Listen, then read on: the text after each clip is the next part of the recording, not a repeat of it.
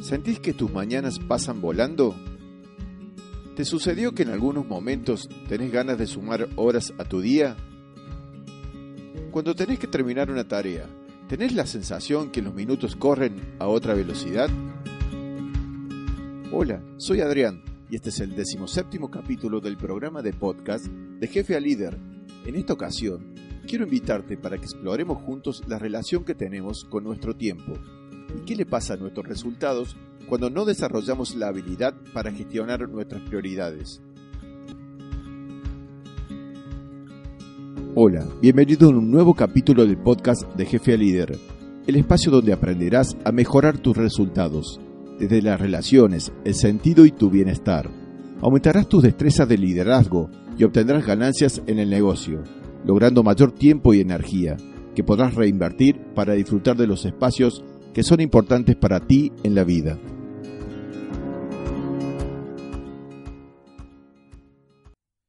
¿Alguien pretendería tener un poco más de tiempo para su vida?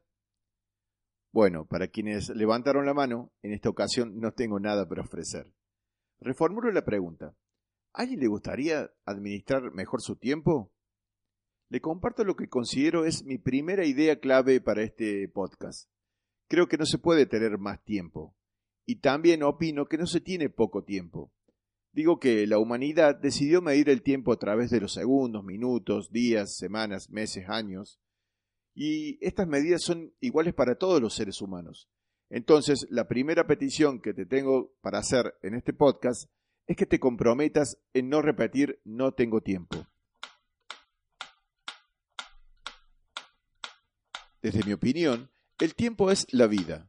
Cuando uno está vivo lo que tiene es tiempo, pero cuando fallecemos lo que se nos acaba es precisamente el tiempo, nuestro tiempo. Mientras tengamos vida, tenemos tiempo. Es importante darnos cuenta de que cuando decimos no tengo tiempo, en el fondo lo que estamos diciendo es no tengo vida. Entonces, propongo cambiar esta frase de no tengo tiempo por la frase de todavía no sé gestionar mis prioridades. Esto nos conduce a la segunda idea. Muchas veces escuché, necesito aprender a gestionar el tiempo.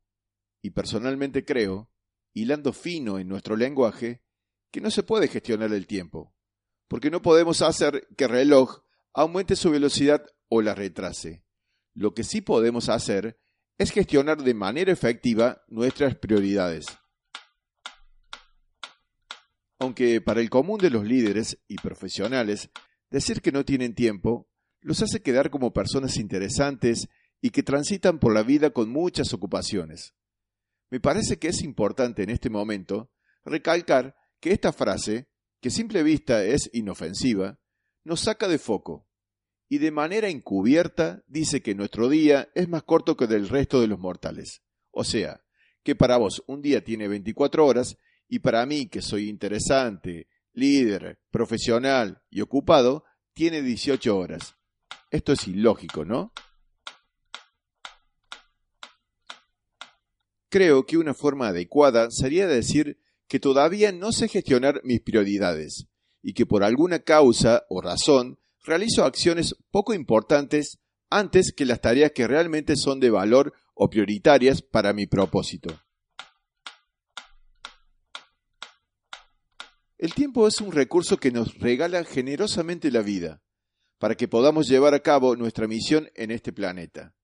Solo podrías tener la sensación de que no tienes tiempo si en lugar de estar cumpliendo con tu misión y tu propósito, estuvieras cumpliendo con la misión y el propósito de otra persona.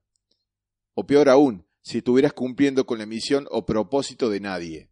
Es decir, que estás gastando los días de tu vida sin hacer nada útil ni nada provechoso. Ahora les regalo una clave bien disruptiva. Opino que en esta vida no tenemos que hacer nada. Es uno de los mensajes más liberadores que puedo decir en este día. No tenés que hacer nada. Bueno, sí, si tenés niños muy pequeños, solo por ellos lo que tenés que hacer es cuidarlo hasta que crezcan. Pero aparte de esto, no hay que hacer nada. No tenemos que hacer nada por obligación. Por lo tanto, todo lo que haces todos los días es una elección personal.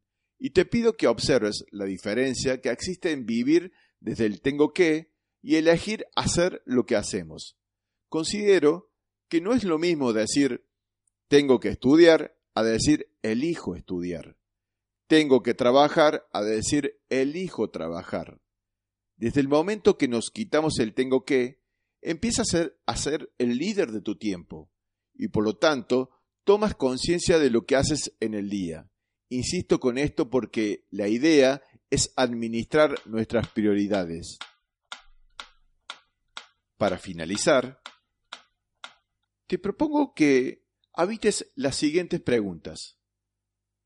¿Estás comprometido en gestionar tus prioridades? Si el tiempo es tu vida, ¿cómo lo vas a administrar? ¿Vas a seguir pensando que tu día tiene 18 horas? Si todavía crees que tenés poco tiempo, entonces, ¿la misión de quién estás cumpliendo? Recuerda que no tenés que hacer nada nada por obligación. No es lo mismo decir tengo que estudiar que elijo estudiar.